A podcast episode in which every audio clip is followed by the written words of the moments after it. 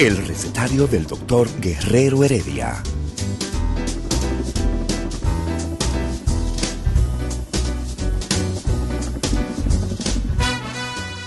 Una respuesta para cada pregunta. Una receta para cada problema. Ven a nuestra propuesta radial, amena, diversa y solidaria. Con alto sentido humano y profesional.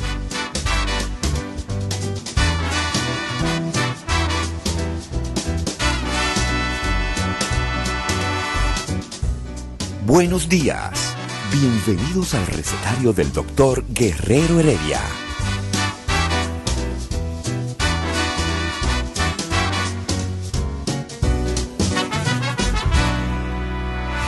El recetario del doctor Guerrero Heredia.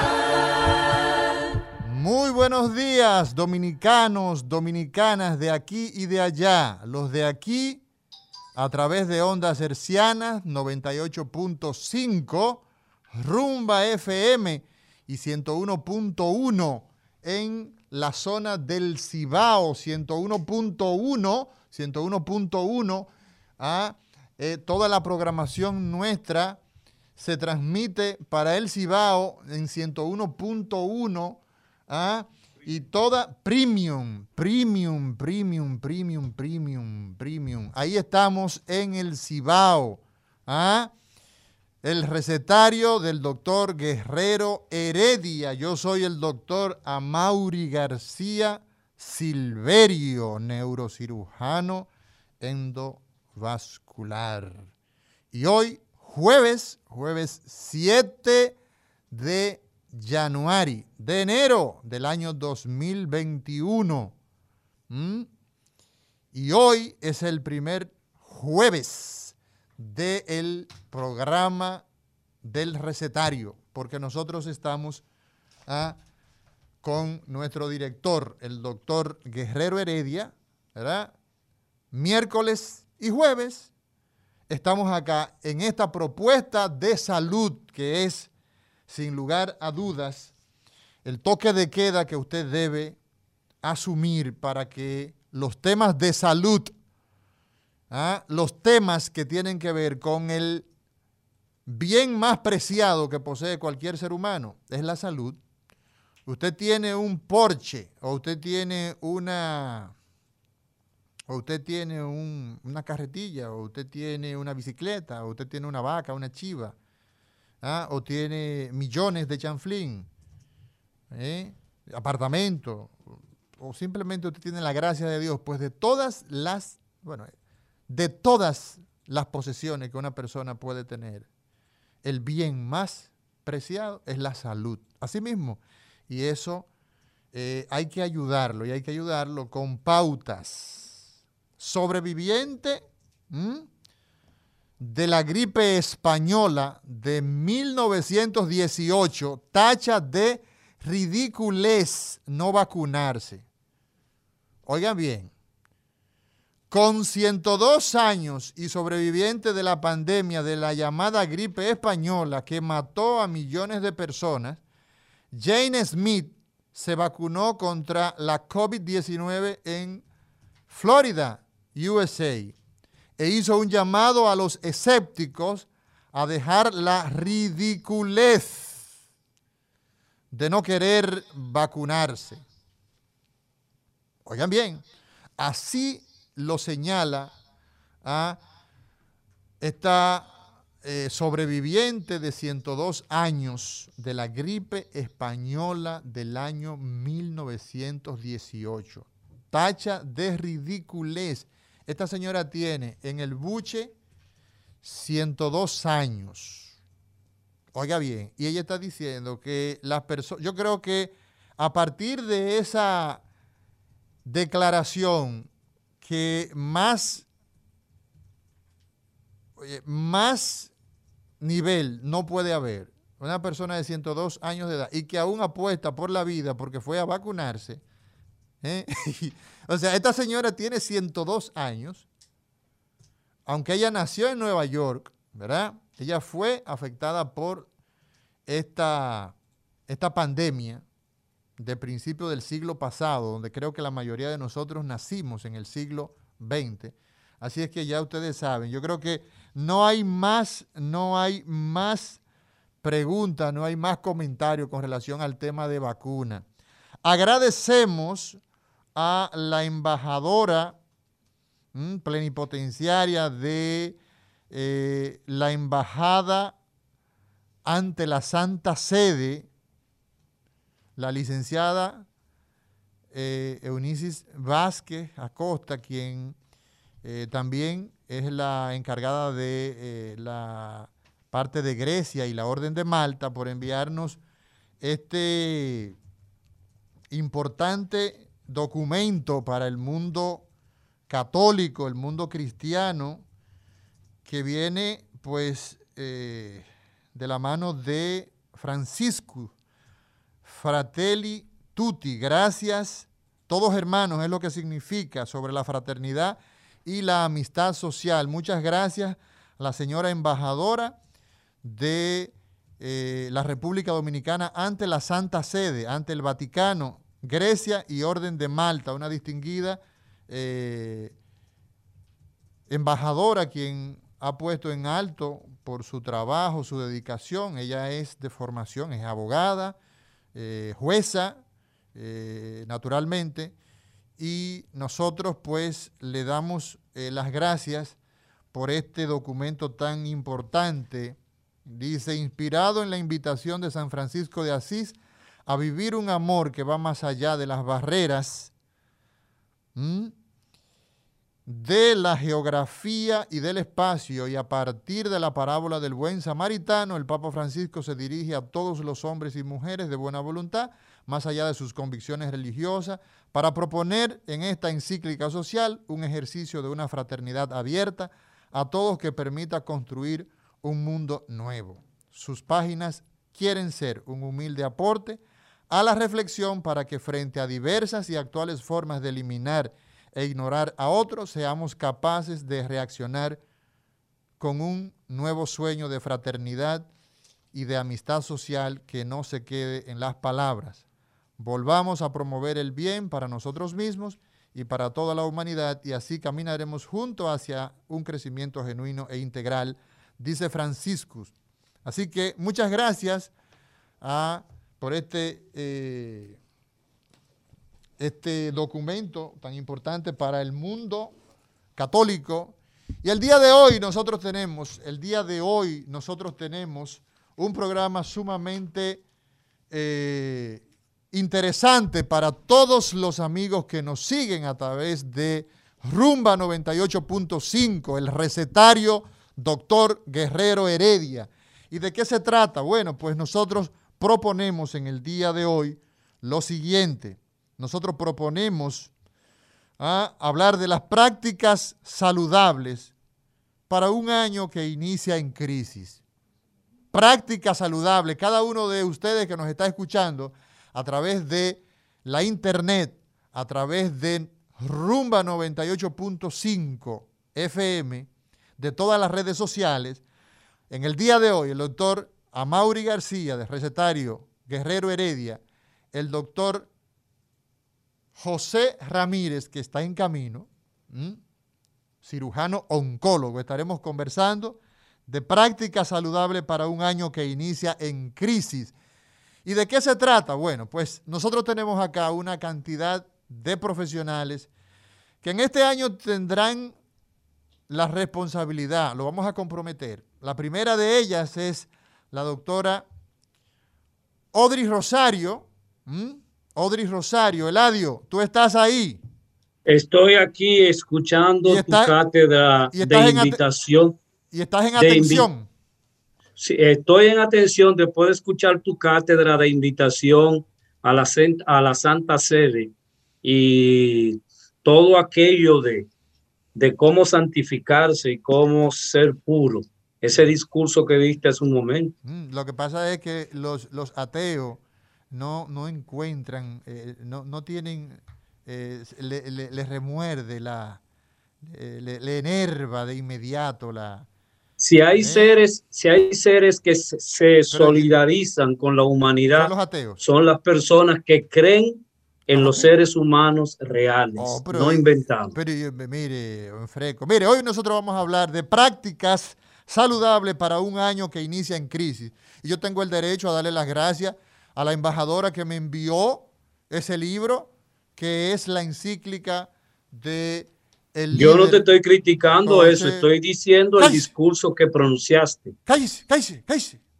Entonces, oye, Amaury, Amaury, una, el tema de hoy yo quisiera que tú agregara, agregara cómo construir la calidad de vida en, iniciando también este año. Yo sé que para eso está usted, para eso está usted, para eso está usted que es psicólogo clínico y lo que se dedica, en lugar de estar hablando de psicología clínica, es acabando a la, gente, a los hombres y las mujeres de fe.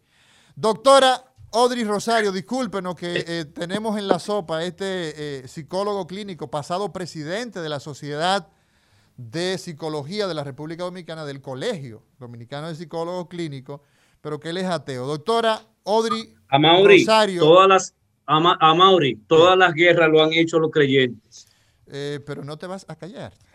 como le decía, gracias. Como le decía el, el, ¿cómo fue el rey que le dijo a mi, a mi querido y muy admirado eh, eh, amigo también histórico, los dos son amigos, ¿verdad?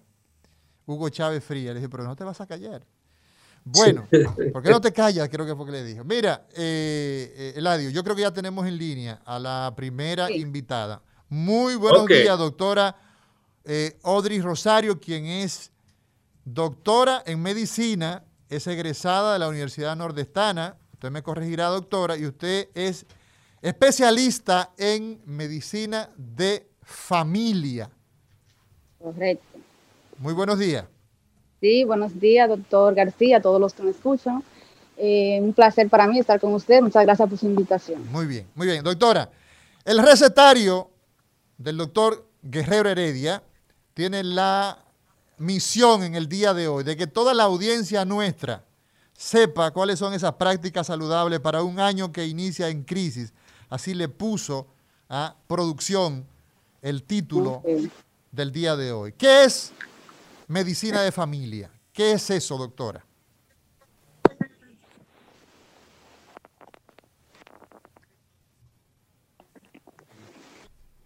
muy bien. ¿Me escucha bien? ¿Se escucha bien? Ahí le escuchamos, doctora. Sí, ahora sí. Hello. Sí. Ok, gracias. Muy bien. Eh, realmente la medicina de familia eh, es una especialidad médica, es todo lo que es la atención primaria en salud. Definiéndose lo que es atención primaria en salud en una estrategia de salud que busca salud para todos con un enfoque preventivo. Brinda atención integral al individuo y a la familia en el contexto de la comunidad, involucrando a la comunidad de una forma longitudinal y global, con accesibilidad a todas las personas, con una, gran, con una alta cobertura. ¿Por qué la medicina familiar es una especialidad o una disciplina? Bueno, porque cuenta con un ámbito profesional médico eh, propio en la actuación primaria en la, en la, actuación primaria en salud, ¿verdad? Sí. Eh, tiene conocimientos que son propios y afines a su especialidad, enfocado en la prevención, con un paradigma de actuación biopsicosocial. Una pregunta, doctora, una pregunta, una pregunta. Sí, te escucho. En la República Dominicana, ¿se hace práctica de medicina familiar? Realmente estamos, como quien dice, aunque una, aunque una especialidad ya que está desde el año, de los años 1960, eh, que inició en nuestro país a partir del año 1981, realmente todavía estamos iniciando, dando los primeros pasos para ser aceptada como tal en la especialidad y se ponga en función, que no se quede solamente en las leyes y en papeles, que se inicie una verdadera eh, eh, práctica en atención primaria enfocada ya desde el punto de vista de la, de la, medicina familiar como especialidad. Ok, usted nos dio una serie de definiciones que son bastante enriquecedoras, pero de forma práctica, el médico de familia, ¿qué es lo que hace? Porque usted ¿Y en dónde? ¿Y, en dónde está ubicado en el sistema de salud? No me monte, la, no me monte otra, otra, otra pregunta. Eh, la, medicina, la, familiar hace su práctica realmente lo que es la atención primaria, eh, con, como le dije, en enfoque en la familia. que le da seguimiento a la persona sin importar el sexo, sin importar la edad, desde que nace hasta que toda su existencia de una manera longitudinal, horizontal, holística. Ok, entonces eso significa, doctora, por ejemplo, yo me formé en la República Dominicana como médico, hice medicina y luego salí fuera a formarme en mi especialidad. Recuerdo que nosotros teníamos médicos eh, de médicos de familia en Estados Unidos, en territorio norteamericano. ¿Qué es lo que, cuál es la estrategia que se plantea con medicina de familia? ¿Con qué se lograría? ¿Qué tendríamos de diferente en relación a lo que tenemos hoy día con la incorporación de los médicos de familia? Eh, Héctor, yo quisiera que tú me permitieras que ella me pueda responder la pregunta que tú prohibiste que me respondiera. ¿En dónde está ubicado un, médico de familia? Un biótico social, como decía, y que realmente se pueda lograr eh, que, una, que cada persona tenga un médico de familia, como se decía en la antigüedad, un médico de cabecera, que no sea tan fragmentada la medicina y que se haga con calidad, y eso va a generar es más beneficio a nivel de la población, a nivel del enfoque, un enfoque preventivo, y sería una medicina más costo efectiva, realmente, que desde la antigüedad, como ustedes saben, siempre la medicina se ha enfocado en la prevención, sobre todo la prevención primaria en salud, brindar la aprobación, prevención primaria en salud a nivel comunitario, a nivel de la familia. Oh, muy bien. Eso sería lo diferente, que no sea tan fragmentada la medicina. El licenciado Eladio Hernández eh, le hizo una pregunta. Eh, repítale, por favor, licenciado. Yo quisiera saber, un médico familiar en el sistema de salud, ¿dónde lo encontramos? En los centros de atención primaria. Realmente. Sí, te escucho. En los centros de atención primaria, en una emergencia, en un hospital de tercer nivel, de segundo nivel, ¿dónde lo encontramos? realmente el médico, el médico de atención primaria, doctor, eh, eh, licenciado, doctor, tiene realmente un campo de, de, acción muy amplio. Usted lo puede encontrar en cualquier nivel, pero realmente el nivel básico es la atención primaria en salud. Pero un médico familiar tiene eh, funciones que puede encontrarse en cualquier nivel de atención. No es exclusivo del primer nivel de atención, porque nosotros hablamos de atención primaria de salud como una estrategia de salud. No nos referimos a, a los niveles de atención. Podemos brindar atención en el primer nivel, que es nuestra base, porque estamos en contacto con la comunidad pero realmente usted lo puede encontrar en cualquier nivel con diferentes funciones. Excelente. Doctora. En la parte de como médico integral, como médico, como investigador, como educador. Excelente. Que puede brindar esas funciones y es, y es, responsable de mantener la salud, la persona sana, que es lo importante. No estamos para curar solamente, sino para prevenir. Excelente. Muy bien. Entonces lo podemos Okay. Doctora Rosario, doctora Rosario, en esa misma, en esa misma línea, eh, sabemos que eh, la comunicación hoy día a través de estas plataformas a veces tiene un retraso, pero usted decía algo muy importante. La fragmentación que tenemos en nuestro sistema, donde yo me compro un cardiólogo, me compro un urólogo, me compro un ginecólogo, me compro un pediatra. O sea, los pacientes en la República Dominicana van por demanda de ellos y entonces existe una fragmentación. Eh, esa es la realidad nuestra. Todo el mundo va donde quiere, pero nadie tiene un médico. Su recomendación, la recomendación suya como eh, doctora especialista en medicina de familia, doctora Audrey Rosario, usted está ubicada en la provincia de Duarte, en San Francisco de Macorís. Así es. ¿Es correcto? Hola. Aparentemente sí, a Mauri, porque como ella probablemente fue formada en la Universidad Nordestana, probablemente haga su servicio en esa región, yo, la región. Yo, creo, pudiéramos eh, intentar contactarlo por vía telefónica, probablemente, pero bueno, mira lo interesante, Eladio. Lo interesante. Aquí tenemos a Lidia, eh, eh, a Mauri, aquí tenemos a Lidia Soto, enmascarada, pero la tenemos. No, no, pero yo te voy a decir una cosa. Lo de Lidia es que yo tengo un chisme con Lidia. Ah, sí. Yo tengo un chisme. Tú sabes, nosotros estamos aquí, ¿verdad? Eh, en la República Dominicana y cosas, bregando con todo esto. ¿Y tú sabes dónde está Lidia? Te pregunto. Oye, oye, oye, oye, oye, tú ves que te pregunto, tú tienes que decir sí o no. Que si no, no, yo, yo no tengo que, yo me emociono con ella. ¿Eh? Abueleando, oye, abueleando está. ¿Eh? Abueleando. ¿Cómo, tú, estás? ¿Cómo tú estás, querida? Bien, gracias a Dios. Tengo mi mascarilla, aunque estoy aquí solita, como una forma de transmitir el mensaje de que tenemos que seguir cuidándonos. Tú estás, porque... en Neiva, tú estás en Neiva, en Neiva de, Mario, y estás diciendo que está en Texas, y que en Texas. ¿Verdad? ¿Tú estás en Texas? Uno de los estados que más COVID hay en Estados Unidos, en Texas, porque aquí eh, este es un, un, estado republicano y no me voy a meter en política, pero... Mira, yo creo que Trump, Trump todavía está agarrado de, de, la silla de la oficina oval. ¿Tú viste, esa gente gaviándose por el Capitolio ayer? No, era, era demostrando que no hay pared que detenga a alguien que quiere traspasarlo que no hay muro que te detenga. Eso era lo que ellos mismos estaban demostrando. Ay, ay, eh, ay y, tú eres política. Ay, ay, ay, ay, ay, ay, tú. Lidia, ¿y ya te vacunaste? Todavía no me he vacunado, pero me voy a vacunar. Si Dios quiere, me voy a vacunar. Porque las vacunas, aún con todos los conflictos y, e inseguridades que tienen muchas personas, han demostrado a lo largo del tiempo que funcionan. La historia. Exacto, que funcionan y que... Lidia, Lidia, hay un artículo, búscalo, búscalo, salió, creo que fue en, el Herald, salió en el Herald, lo produce F, una señora de 102 años, sobreviviente de la pandemia de la gripe española, Jane Smith, se fue a vacunar y dijo, oye, oye, oye cómo ella tildó a los que no quieren vacunarse. Ella tiene 102 años. Oye, tiene 102 años. Que tú sabes, a esa edad, pues todo el mundo está como medio resignado a, irse con el Señor. Ella tilda de ridículo, ridiculez. ¿Qué te parece? Sí, yo estoy de acuerdo. Quizás no de ridiculez, eh, muchas veces es ignorancia. ¿Ella que dice eh, eso? Ella, yo no soy. Ella que lo dijo, sí, pero yo Lidia, Lidia, ahí no, ahí no cabe el presidente de ustedes, del colegio médico, él no cabe ahí en eso que tú estás diciendo.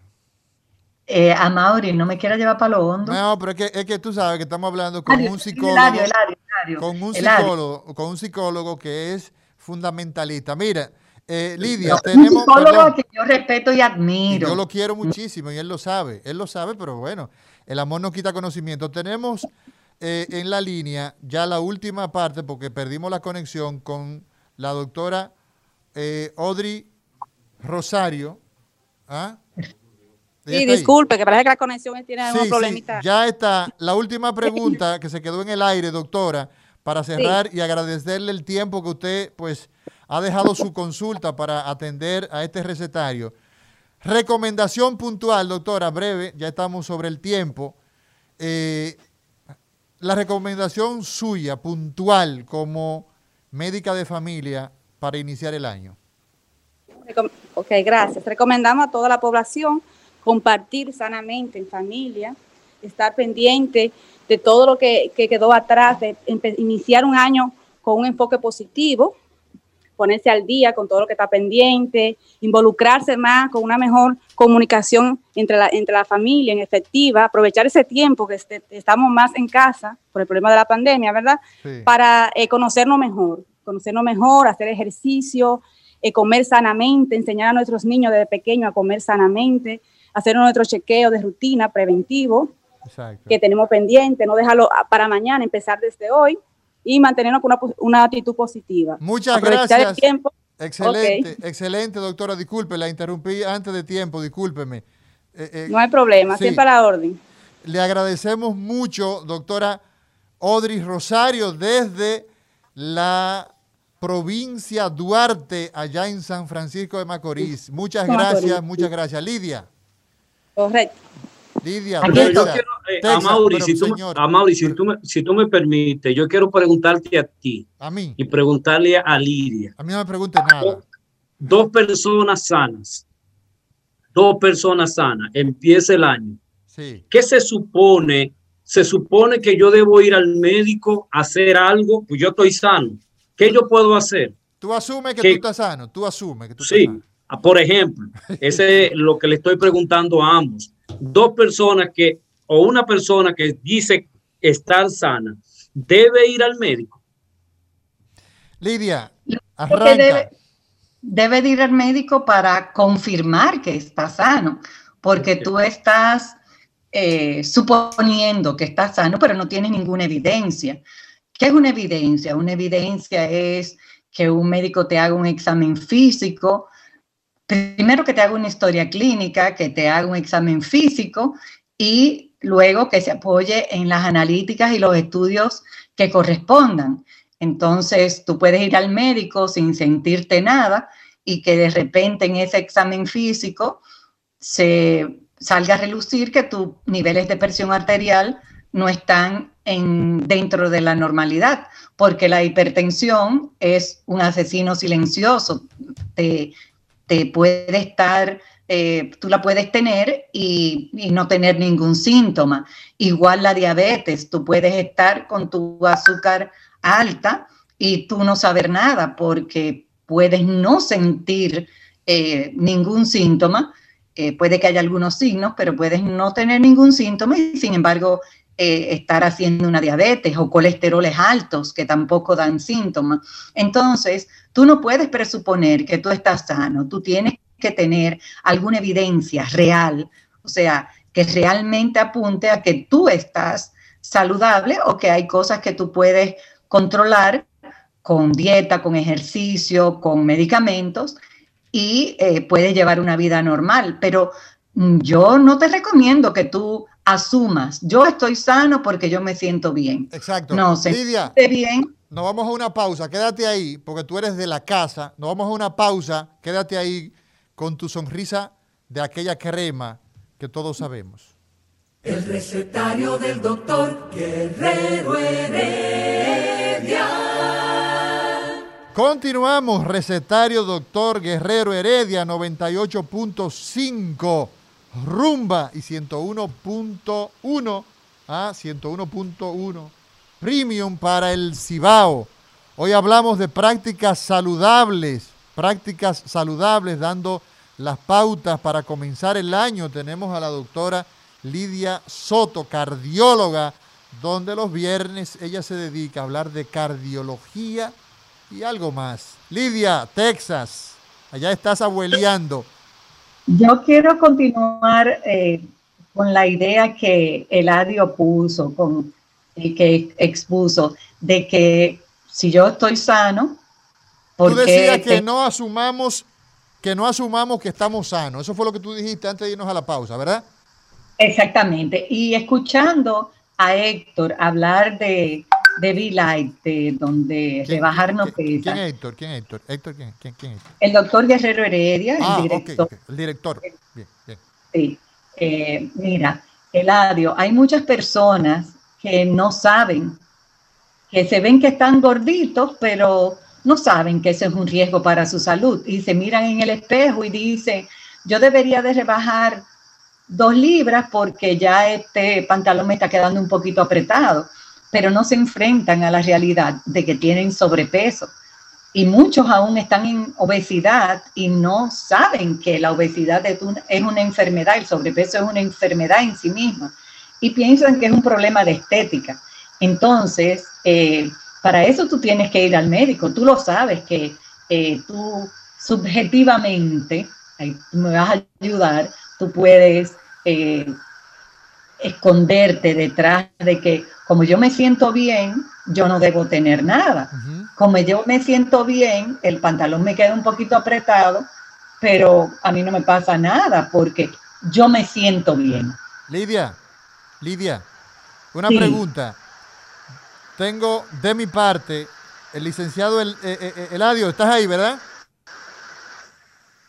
Parece que... Yo no lo escucho. Era que tenía, tenía el micrófono apagado. No, yo sé. Eh, yo decía no, espera, pero espérate, pero que él no entiende. Yo le voy a echar, le voy a echar alcohol por los ojos para que él reaccione. Eladio, Eladio, tú tienes, tú tenías una pregunta, ¿verdad?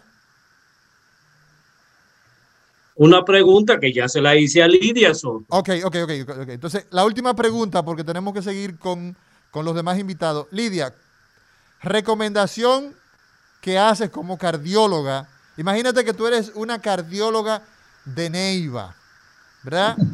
Formada en las escuelas que te formaste, fuiste a España, eh, rotaste por allá, por Texas, egresada de la UA y todo eso. Puntualmente, y que nos digas también cuál es la propuesta que tú tienes este año, de qué vas a hablar en el recetario. A él viene ahora. Tú, estás viendo a Mauri que está copiando de Héctor. ¿Por qué? Está, construyendo ese estilo. A ver. completamente, por ahí se está inclinando, pero es que para eso estamos tú y yo aquí, para el equilibrio. Yo lo voy a matar a Eladio. A Mauri, yo voy a seguir hablando, como lo he estado haciendo durante todos estos años en la radio dominicana sobre prevención. Prevención. Porque eh, es una de las, es la zapata de la medicina, prevenir. El que previene tiene mucho menos que lamentar. Entonces, yo voy a seguir hablando cada viernes sobre prevención en cualquier área de, la medicina. ¿Por qué hablo en, cualquier área? En las últimas semanas del año este, hablamos en algún momento de salud bucal, hablamos de oncología, hablamos de eh, cardiología. Entonces, yo voy a seguir en esa línea. Y como la base de la cardiología en prevención es cómo nos nutrimos, cómo nos ejercitamos, eh, cómo está nuestra eh, paz mental.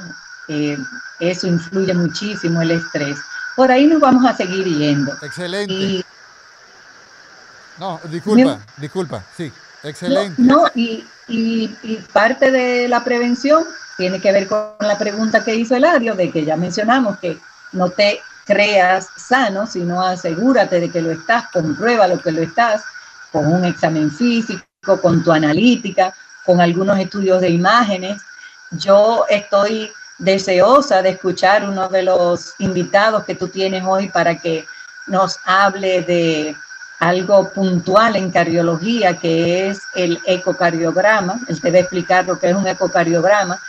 Y ojalá eso pudiera ser parte de, de la, del chequeo rutinario, voy a decir. Él lo es para nosotros en cardiología, no en, en una consulta general.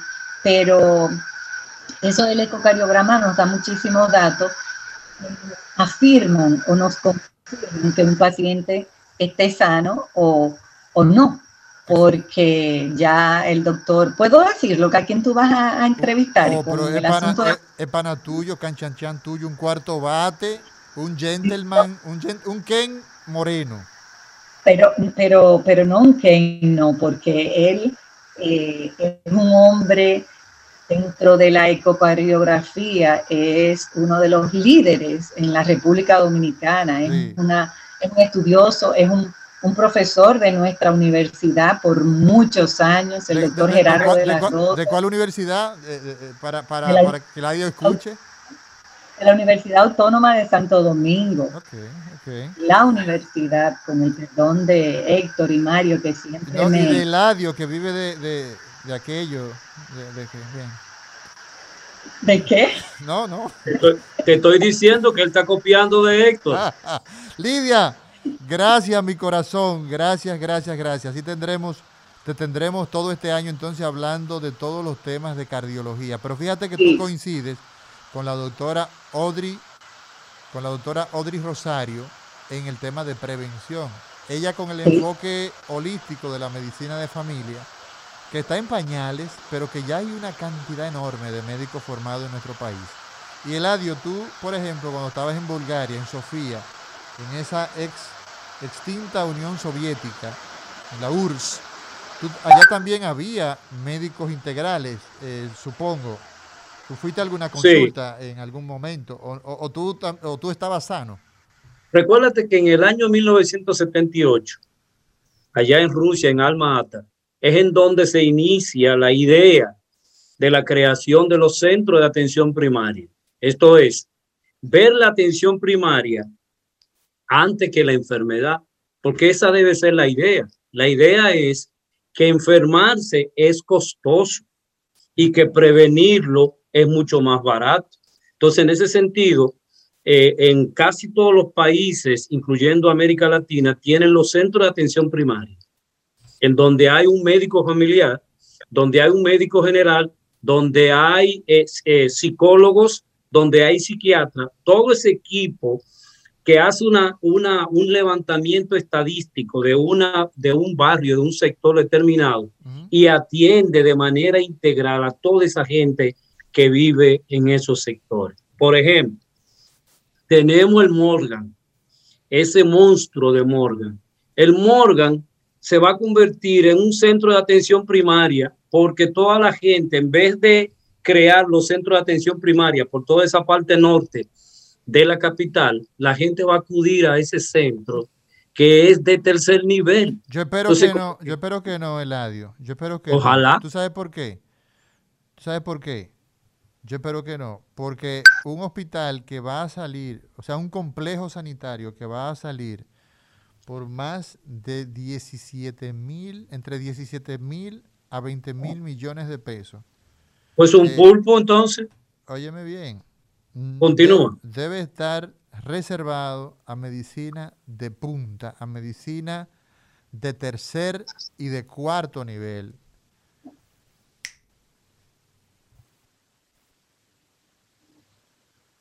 El recetario del doctor Guerrero Heredia.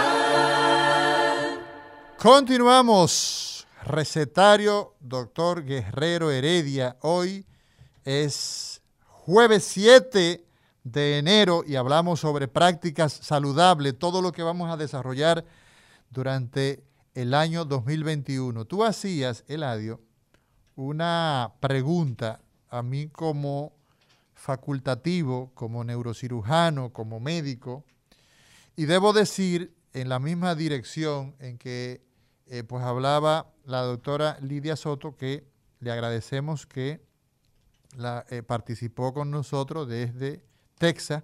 Ella está pues con su familia y le deseamos que este año sea un año muy fructífero eh, para su, su nieta, su hija, en fin. Mira, con relación al tema de la salud en neurocirugía, los padecimientos que normalmente nosotros pues manejamos, los dolores de espalda, ¿ah? por ejemplo, el paciente que ya ha tenido un ataque cerebral, por ejemplo, en mi caso como subespecialista, que se le ha manejado un aneurisma, que le he embolizado un aneurisma, que le he puesto un stent, que le hemos hecho una trombectomía, por ejemplo, que son cosas muy específicas, o sea, que se le tapó una arteria del cerebro y que le dimos entonces un tratamiento de manera muy urgente para destaparle esa arteria. Entonces, esos pacientes habitualmente deben darse seguimiento y apegarse al tratamiento que hemos puesto. Y me explico. ¿Qué significa el paciente que tiene dolor de espalda, por ejemplo, de manera constante, que ya hemos identificado que su problema es un problema de tipo estructural. ¿Qué significa eso? Bueno, que tiene una escoliosis o que tiene una artrosis. Escoliosis es una curvatura. La artrosis es una eh, articulación ya eh, defectuosa por la edad, por algún trauma, en fin. Entonces, si la estrategia que ya hemos hecho con ese paciente es, pues, evidentemente quitarle el dolor, porque nadie vive, debe vivir con dolor, pues entonces evidentemente que esos pacientes también se les indica hacer tratamiento de terapia física ya una vez han superado la fase de dolor. ¿Para qué? Para fortalecer los músculos paravertebrales, los músculos de la espalda, la natación, en fin. Y programar, eso sí, programar una visita a principio de año dentro de lo posible. ¿Para qué? Para evaluar cómo hemos progresado. Recuerda que tenemos la tendencia de poner candado cuando nos roban. Y entonces muchas veces la gente llega, tiene un dolor de espalda, le decimos, mire, usted mide cinco pies con cero pulgadas. y tiene entonces 180 libras. ¿Qué pasa ahí? Bueno, entre la estrategia que hicimos con usted fue que hay que mantener el peso, hay que mantener el peso que corresponde y usted entonces ganó mucho peso y usted entonces necesita evidentemente pues recuperar esa, eh, eh, eh, esa, esa situación. De manera que lo mismo con ese paciente que le hicimos, le pusimos ese stent porque tenía un aneurisma, utilizamos algunos medicamentos para que se mantenga ese stent siempre abierto, libre, que no se vaya a tapar. Entonces, hay que adherirse a la medicación que le ponemos, ¿verdad? Le ponemos nosotros. Y el tema preventivo, esa presión arterial. Pero, Amaury, sí. ¿cuál, es, ¿cuál es la causa de un dolor de espalda? O sea, ¿qué es lo que pasa para yo tener esa condición? Muchas razones pueden ser. Estamos tratando de contactar a los demás eh, eh, invitados el día de hoy, pero vamos a aclarar esto que acabas de preguntar. La causa del dolor de espalda es multifactorial. Imagínate que tienes, un niño de 12 años, 14 años, y se queja de dolor de espalda. Pues ese niño es diferente a una persona de 40 años o de 20 años, de 30 años. ¿Entiendes? O sea, eh, eh, las cosas son diferentes eh, en ese caso. En ese caso, pues pudiera ser que ese niño haya nacido con una curvatura o que ese niño tenga un pie más largo que otro. Y por eso entonces en medicina hacemos las cosas con un protocolo. Hacemos una historia clínica y preguntamos desde cuándo y examinamos y entonces hacemos los estudios que corresponden. Entonces, desde eso hasta, un, hasta ese joven que está dándole a las pesas y que de repente la historia que te dice es que eh, pues eh, levantando pesa hizo un, esfuerzo y se le instaló el dolor, pues entonces en ese, en ese caso, ¿qué tenemos? Bueno, que eso estaría asociado con una lesión eh, con, con el ejercicio. Entonces, más o menos por ahí andan las cosas, de tal manera que pues nosotros, pues evidentemente que eh, el dolor de espalda también por las hernias discales, los procesos osteoartrósicos, o sea, hay un colorario de situaciones que van a desembocar, eh, van a desembocar en el problema del dolor de espalda. No es tan simple, por eso yo digo, y yo soy de la escuela, a pesar de que soy un neurocirujano relativamente joven, 45 años recién cumplido, eh, yo soy de la escuela tradicional de que no todas las hernias, ¿ah? las hernias son quirúrgicas. ¿ah? Entonces hay que darle un tratamiento de manera integral, de manera holística. Yo creo que ya estamos en tiempo para eh, contactar al, siguiente invitado y dejar que el doctor José Ramírez, oncólogo, coge un poco de aire, coja unas bocanadas, inspire y expire. Y él, RODI, que es la red oncológica, los pacientes con cáncer, por ejemplo, el adio, los pacientes con cáncer, con Pero yo, yo pienso, Amaury, yo, yo pienso que tú estás siendo no reverente con el gran amigo de un, un ex integrante de nuestro programa, donde permanentemente salen en foto y andando el país entero. El quiero y hay que darle la bienvenida a nuestro compañero. Eh, yo quiero que tú le des la, bienvenida formalmente. Ajá. No, está bien, bienvenido formalmente entonces. Ya está bienvenido formalmente. Ya estoy bienvenido. No, hoy tenemos en la línea, tenemos en la línea, en lo que el, el doctor José Ramírez eh, respira. respira tenemos en la línea a un distinguido eh, profesor, un hombre que se porta bien en la sociedad, marido, padre, amigo y un destacadísimo profesional que trabaja para el Centro de, de Diagnóstico, Medicina Avanzada y Telemedicina.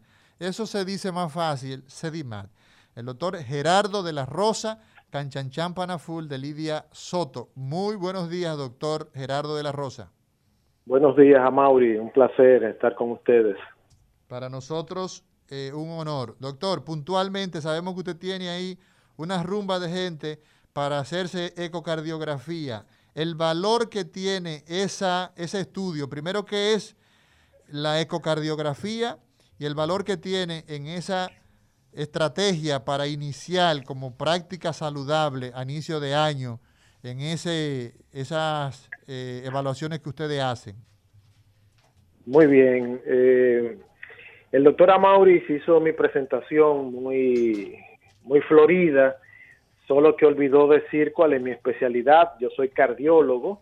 Lo que pasa es que usted fue, usted, fue, presentado antes, mucho antes, ah, doctor, pero dígalo. bien, usted es cardiólogo. Cardiólogo con una subespecialidad en ecocardiografía. Así es. Muy bien, el ecocardiograma es una prueba de imagen cardiovascular. Cuando decimos que es una prueba de imagen cardiovascular, nos referimos a que con este estudio estamos viendo en tiempo real el corazón.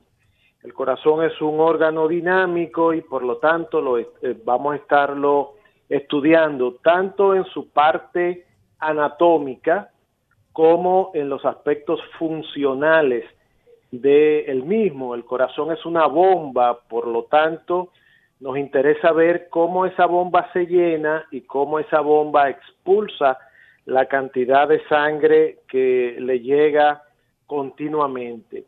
No se concibe en la actualidad una evaluación cardiovascular eh, completa sin un ecocardiograma donde el médico eh, que está a cargo de la evaluación de ese paciente pueda ver la estructura del corazón y pueda estudiar cómo está funcionando el corazón. ¿Qué ventajas tiene este, esta prueba sobre otros estudios cardiovasculares que también nos dan eh, imagen y nos dan función, pero el ecocardiograma eh, se caracteriza en primer lugar por ser un estudio no invasivo. Eso significa que no tenemos que introducir ningún elemento eh, químico o físico dentro de la anatomía del paciente para ver el corazón. O sea, es como una especie de ensalmo, doctor, que usted lo ensalma. ¿Cómo explica? Es una, es una especie de sonografía, todo el que se ha hecho una sonografía eh, abdominal o sonografía pélvica, eh, se va a hacer el estudio simplemente colocando un dispositivo que se llama transductor en el tórax del paciente. En el este pecho. En el pecho, este transductor emite ondas de ultrasonido que no producen ningún efecto nocivo, dañino en el paciente, como lo podría hacer las radiaciones, y a través de ese ultrasonido vamos a ver el corazón en tiempo real. Otra ventaja del estudio es que es un estudio relativamente económico, prácticamente todas las aseguradoras lo cubren y está disponible en gran parte de las instituciones médicas tanto en ciudades grandes como en ciudades pequeñas eh, a lo largo del país.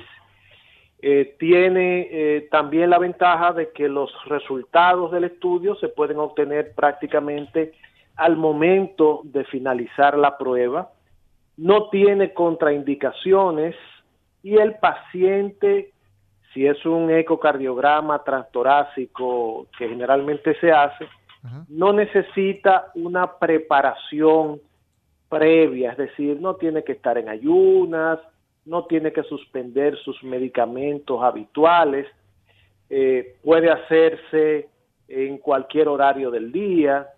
Eh, cuando el paciente es un paciente ambulatorio, pues no tiene que tener una, una preparación eh, previa para hacerse el estudio. ¿Qué importancia tiene, que era la pregunta original, incluir el ecocardiograma en la evaluación eh, inicial de las personas que a comienzo de año deciden eh, evaluar su salud en sentido general? Bueno, sobre todo en aquellas personas que tienen algún factor de riesgo cardiovascular. Nos referimos a pacientes hipertensos, pacientes diabéticos, pacientes fumadores, pacientes obesos.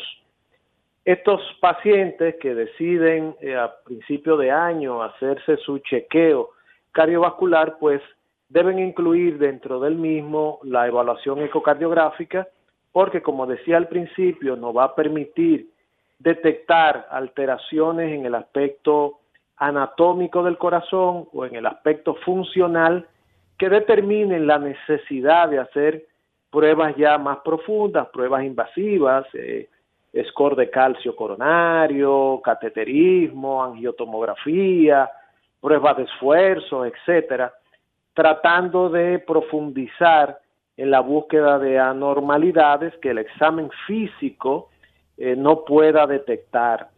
Por lo tanto, en las personas que han decidido eh, iniciar eh, hacer ejercicio, bajar de peso, a comienzo de año, pues les recomendamos que si tienen algún factor de riesgo de esto que hemos mencionado o hay riesgos antecedentes familiares de eventos cardiovasculares, pues incluyan dentro de su evaluación cardiovascular un ecocardiograma que inicialmente puede ser de reposo y dependiendo de los hallazgos, podría ser un ecocardiograma de estrés, como llamamos también. Doctor, agradecerle y comprometerle a que usted en esta covidianidad que inicia el año 21, seguimos con la covidianidad, quiero decir, pues usted venga a hablar de lo que aporta el eco en ese paciente de COVID, etcétera, etcétera. Muchas gracias por sacar tiempo. Sabemos que usted está sumamente ocupado.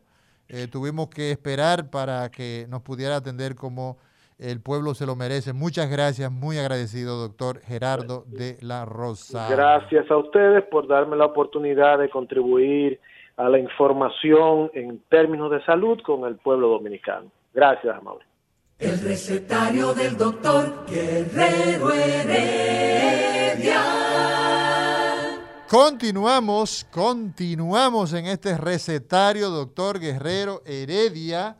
Ah, continuamos hoy hablando de prácticas saludables. Vamos a agendar todo lo relativo al año ah, que inicia.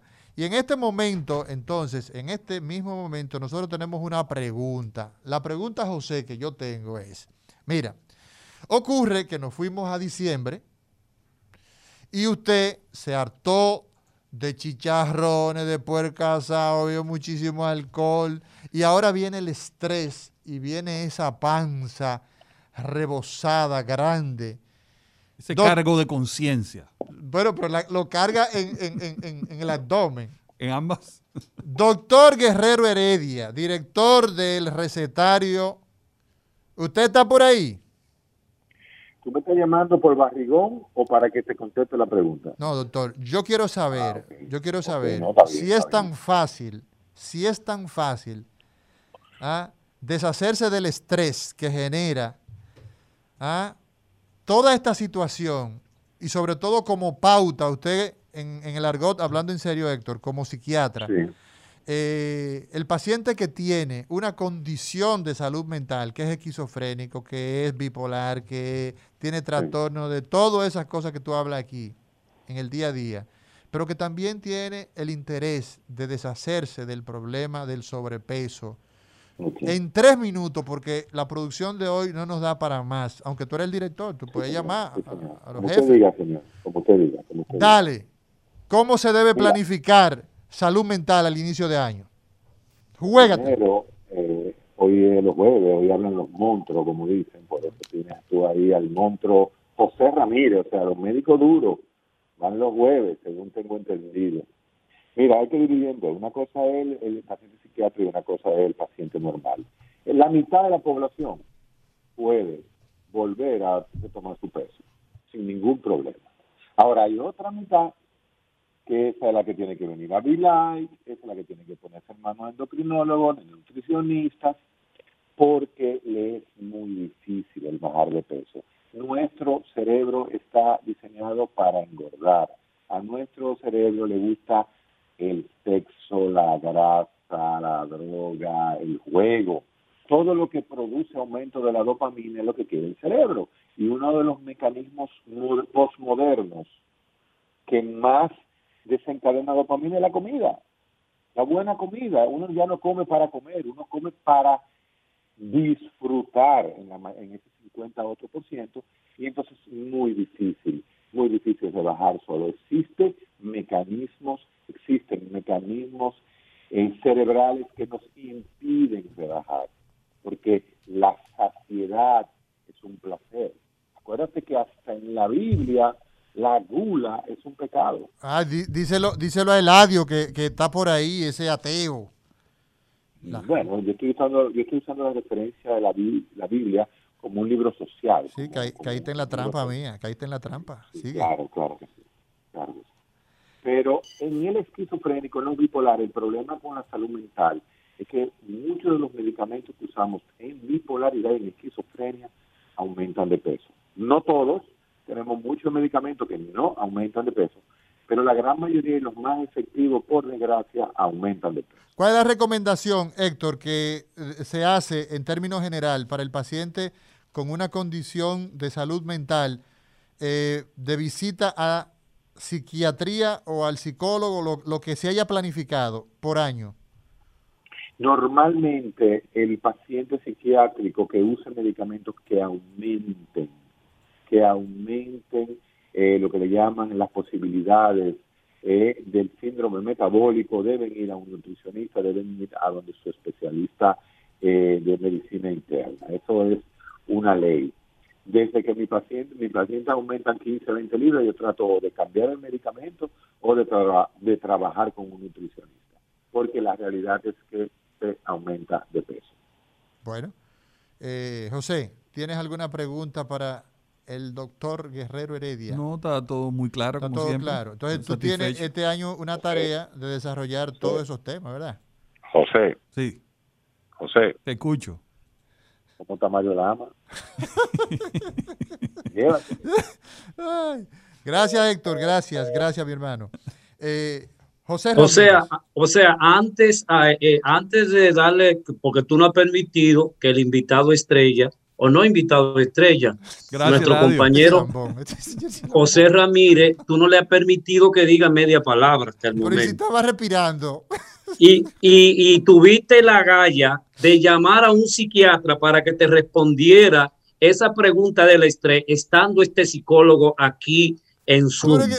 Yo creo que eso es eso es para la historia de nuestro programa. Tú lo que estás chismeando, dale para allá. Eh, no, yo quiero escuchar a José, porque yo quiero preguntarle a José. Dale. José, en la columna vertebral, ¿pueden formarse alguna condición que tienen que ver con tu especialidad? bueno, bueno, primero eh, eh, dar eh, las más calurosas felicitaciones al pueblo dominicano y a los oyentes del recetario de Guerrero Heredia de Rumba FM. Es mi primer programa en el nuevo año. Esperamos que este nuevo año nos traiga muchos programas y que las personas se sientan, muchos programas buenos, bien, bien balanceados, y que las personas puedan suplir sus necesidades aquí, sus, sus interrogantes sobre, sobre la medicina, sobre lo que nosotros pudiéramos aportarle. Eh, entrando inmediatamente a tu, a tu pregunta, Eladio, bueno, no. La ¿Tú, la, vas a responder? La columna es asiento de muchísimas patologías oncológicas. ¿Eh? Eh, por ejemplo, el cáncer más frecuente en el sexo masculino es el cáncer de próstata.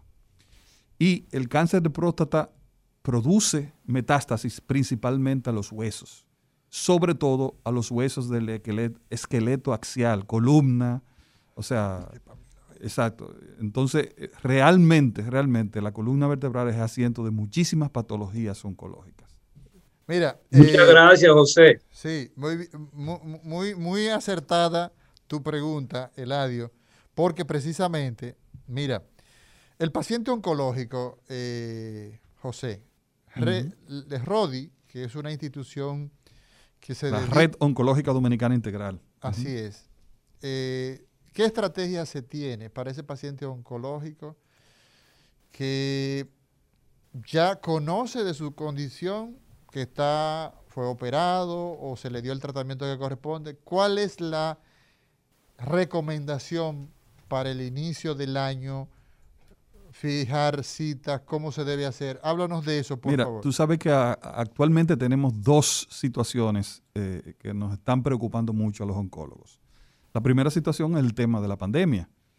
Eh, ya está totalmente demostrado que este año, esos son datos de los Estados Unidos, eh, ya, ya totalmente corroborados, que ya este año van a haber una serie de pacientes con cáncer avanzado que no lo teníamos en los años anteriores. ¿Por qué razón? Porque la cantidad de pacientes que debió hacerse chequeos, que debió hacerse colonoscopía, que debió hacerse su chequeo de próstata, que debió hacerse su mamografía, no se le hicieron porque estaban en medio de pandemia. Entonces, ya en los Estados Unidos calcularon que va a haber un 30% más de casos de cáncer en etapas más avanzadas que como lo teníamos anteriormente. Comenzando por ahí, ¿eh? Entonces, eso, eso, fue gente que no se chequeó el año pasado cuando debía hacerlo. Por el tema de, la pandemia. La pandemia. Definitivamente. merma de servicio, por lo que sea. Exacto, por lo que sea. Entonces, ¿qué plantea, qué entonces plantea Nosotros lo que planteamos es que las personas eh, con toda la precaución que, se, deba de tomar, tienen que hacer sus chequeos que, tenían pautados. O sea, el que tenía que hacerse su mamografía, sonografía, eh, buscar los sitios donde, donde se están cumpliendo los protocolos y hacérsela. Hacérsela, ¿entiendes? Porque los diferentes esquemas para prevención no se pueden, no se deben suspender.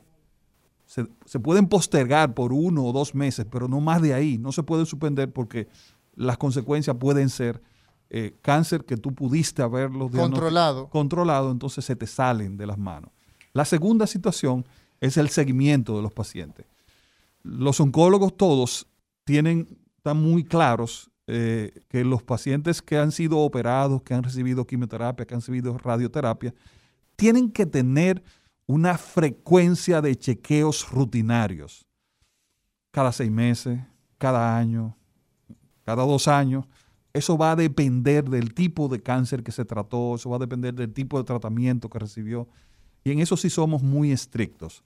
Y los pacientes eh, que, han sido tratados, que han pasado ya por esa enfermedad, son muy conscientes en relación a eso. Y lo que estamos viendo nosotros, lo que leemos en la literatura, es que en medio de esta situación los pacientes están yendo a su chequeo. Están yendo. Nuestra preocupación es con el diagnóstico, con el que no sabe que tiene un problema y no quiere ir a chequearse por, una u otra razón. Por miedo que es muy normal por la situación Claro, que, es, entendible, Mira, hay una pregunta obligada, pero tenemos en la línea.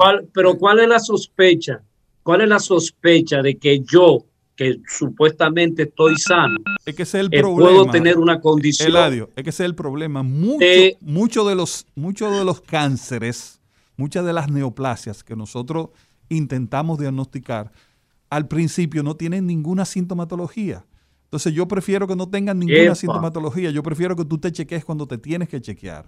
Y entonces en ese Yo voy a repetir ahora mismo cuáles son de, los tipos de cáncer que tienen chequeos de rutina. Por ejemplo, decir, por ejemplo, en hombre. En hombre, el cáncer más frecuente es el cáncer de próstata. Próstata. Se dice que para Eladio, Eladio, ¿tú te chequeaste ya la próstata?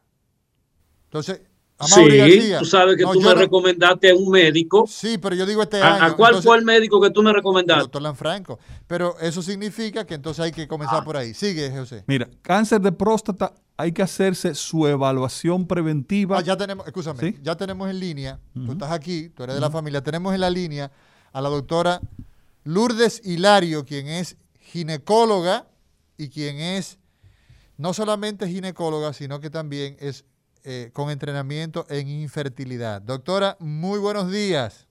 Recetario, doctor Guerrero Heredia. Hola.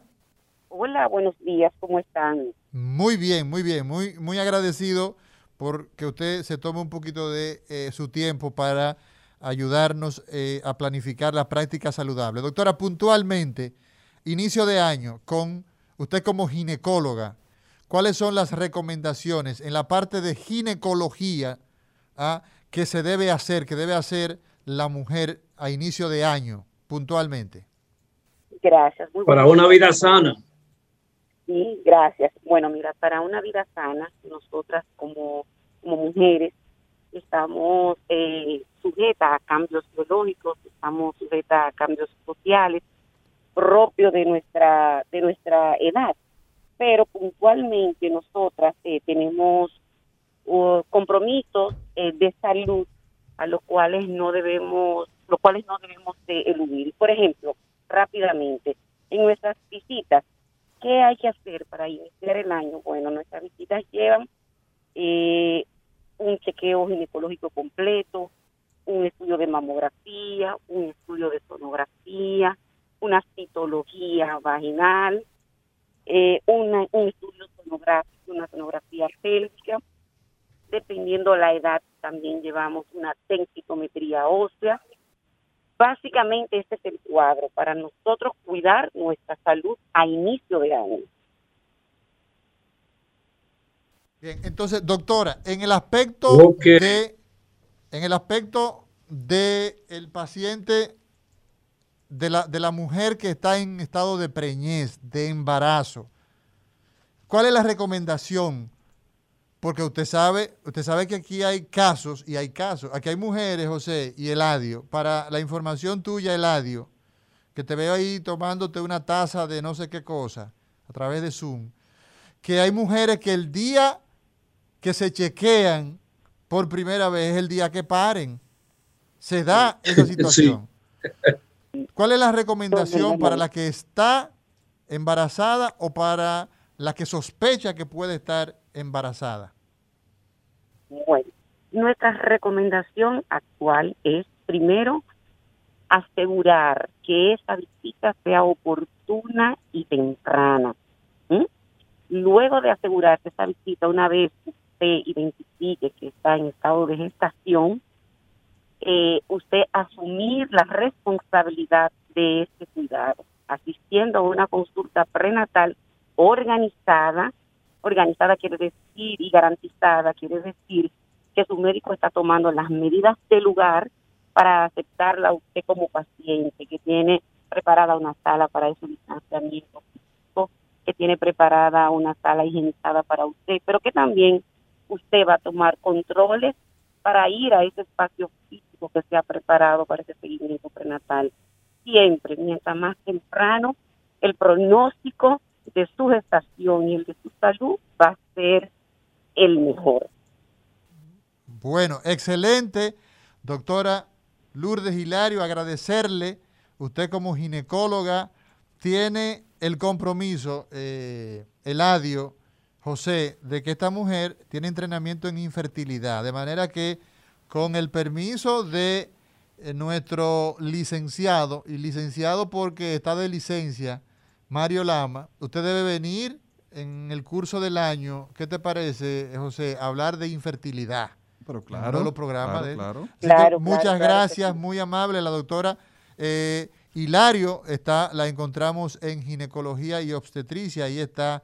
Entonces, eh, José, Eladio te hacía una pregunta eh, para que no se ofenda. Termina de responder cuáles son entonces esos no, En caso de cáncer de próstata está pautado que los hombres deben hacerse su PSA, que es la prueba sanguínea, y su tacto rectal. Fíjense bien, PSA y tacto rectal. Yo no hablé de PSA solamente. Tacto, también. Hablé, hablé de la prueba sanguínea y del tacto rectal anualmente a partir de los 45 años de edad. Hace, en el, si, si oyen programas de nosotros, hace algunos meses atrás, hablábamos de 50 años. A partir de los 50 anualmente. Pero ya hay estudios que hablan que, las que los latinos y los negros ¿eh? en los Estados Unidos presentan cáncer de próstata más temprano. Por lo tanto, es recomendable que esos chequeos de rutina comiencen antes que la población general. Vámonos a la mujer, que el cáncer... A Mauri tiene 45 años ya. Sí, a mí, me toca, a mí me toca, pero eso en cinco años, lo de anual. ¿A mí me toca cuándo? ¿Cada qué tiempo? Dependiendo, ¿verdad? No, con 45 años tienes que hacerte tu primer chequeo. Ya yo me lo hice. Ah, bueno, anual, anualmente. Pero, por ejemplo, si tengo un tío, si mi abuelo, si mi papá, por ejemplo, tuvo cáncer, eh, ahí varían las cosas. Puede variar. Y si tu familiar cercano, padre, abuelo, tuvo cáncer de próstata antes de los 45 años, ese chequeo debe comenzar antes de los 45 años. Ah, ok, entonces yo estoy tranquilo, yo estoy, bien. y si tu mamá, y en el caso de la madre, no, tiene... Mm, no, no, no tiene próstata. Eladio, No, no, no, yo no quiero decir en términos del cáncer propiamente dicho, en sentido general. ¿Y, y qué tú te refieres? O sea, porque yo estábamos hablando del cáncer de próstata. No, no, pero en el caso, en el caso de, de, la mamografía, él se refiere. Ahí voy, ahí voy, ahí voy, voy. En la mujer, el cáncer más frecuente en el mundo entero es el cáncer de mama. Entonces, el estudio para tratar de pescar tempranamente cáncer de mama es la mamografía y la sonografía. ¿eh? Está indicado que toda mujer se haga una mamografía y una sonografía a partir de los 40 años anualmente. Repito, mamografía y sonografía a partir de los 40 años anualmente. Si te haces una mamografía antes de los 40 años, ¿te hace daño? No, simplemente la mamografía en edades un poco jóvenes, como, como es antes de los 40, simplemente no va, no, va, no, va, no va a mostrar muchos hallazgos. Por eso es que se pauta a partir de los 40 años. Pero viene la pregunta ahora, doctor, pero yo conozco una paciente que, que tiene 30 años y tiene cáncer de mama. Sí, el cáncer de mama se puede presentar por debajo de esa edad.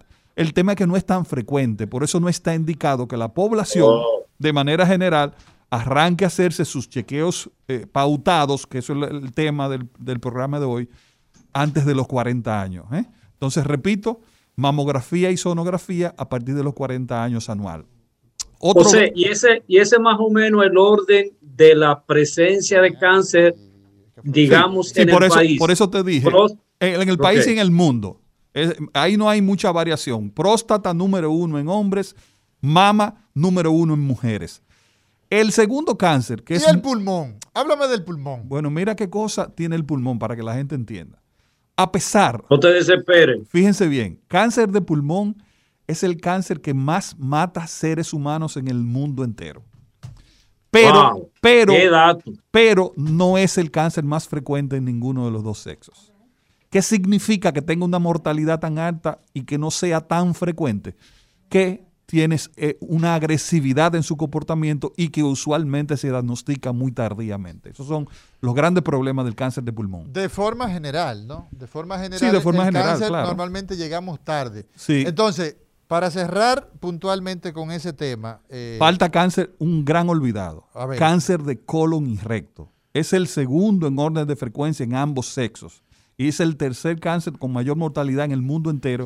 y no se habla tanto. No te dejes presionar por el audio, dilo al paso. No se habla tanto. Cáncer eh, de colon y recto. Es el... Mucha morbilidad en el mundo entero y usualmente es objeto de pocas campañas. La gente habla poco de cáncer de colon. Se habla más de mama. Exacto. No, solo se habla de cáncer de mama. Y próstata, así mismo es, a veces. Pero está bien, Eladio, que se hable de, eso. Lo que tenemos también es que hablar que de incluir, los otros. claro, de los otros. Porque son las mamas son con las que nos alimentamos cuando llegamos al mundo y también eh, es un órgano sexual. Claro, secundario, claro. Que es muy importante en el caso, por ejemplo, tú como oncólogo, que tenemos que, en los programas que tenemos por delante, tenemos que hablar del tema de la mama. José, las mamas son un órgano sexual, según dice el señor Amaury. Secundario, sí, es un órgano sexual secundario. ¿Y, tú qué opinas, Eladio? Dame tu eh, pues opinión. que genéticamente no es así no es un órgano sexual. Okay. Bueno, y es una discusión interesante. No, está bien, no, está bien. Yo le voy a preguntar a él sobre los corpúsculos.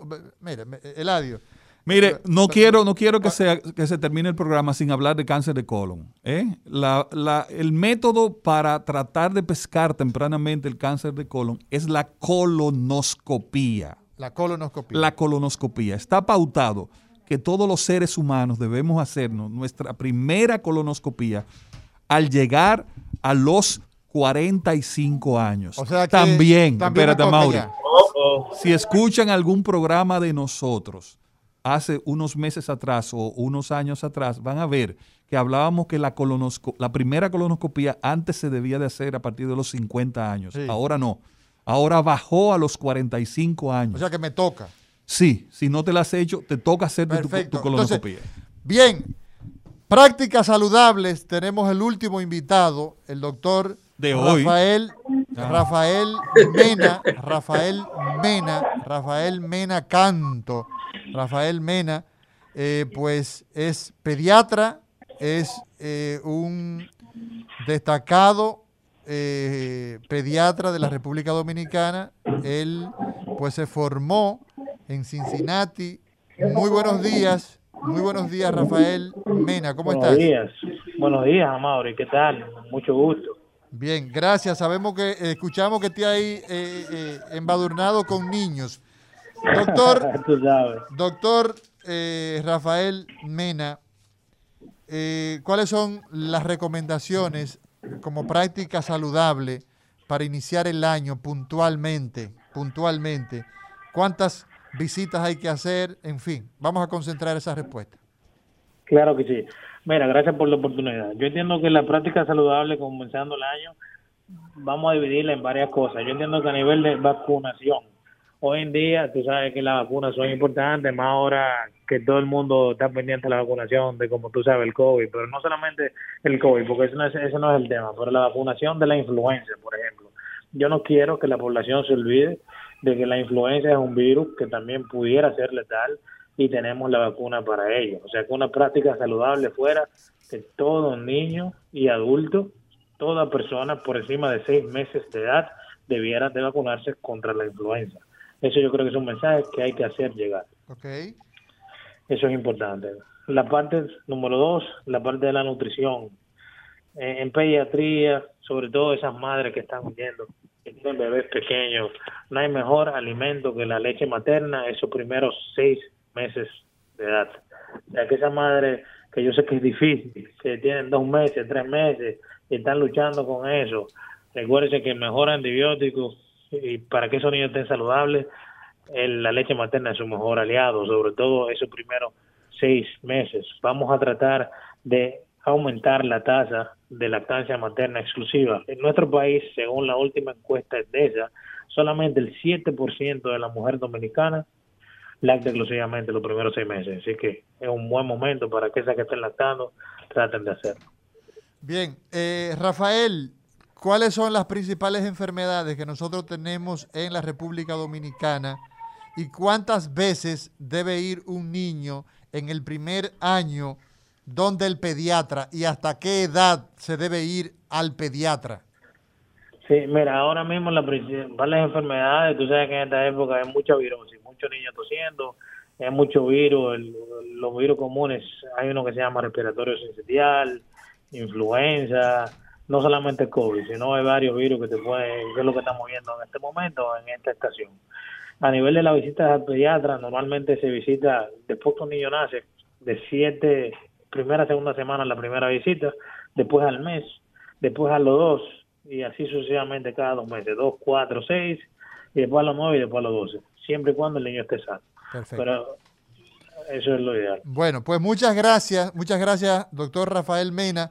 A usted lo comprometemos para que este año venga a hablarnos de un tema extendido y largo por esta hora y 30 minutos de recetario. Doctor José Ramírez, despida usted. Bueno, eh, quiero reiterar de nuevo las felicitaciones al pueblo dominicano, a los oyentes de la recetario de Guerrero Heredia y reiterarle nuestra posición aquí los jueves en Hablan los cirujanos por Rumba 98.5.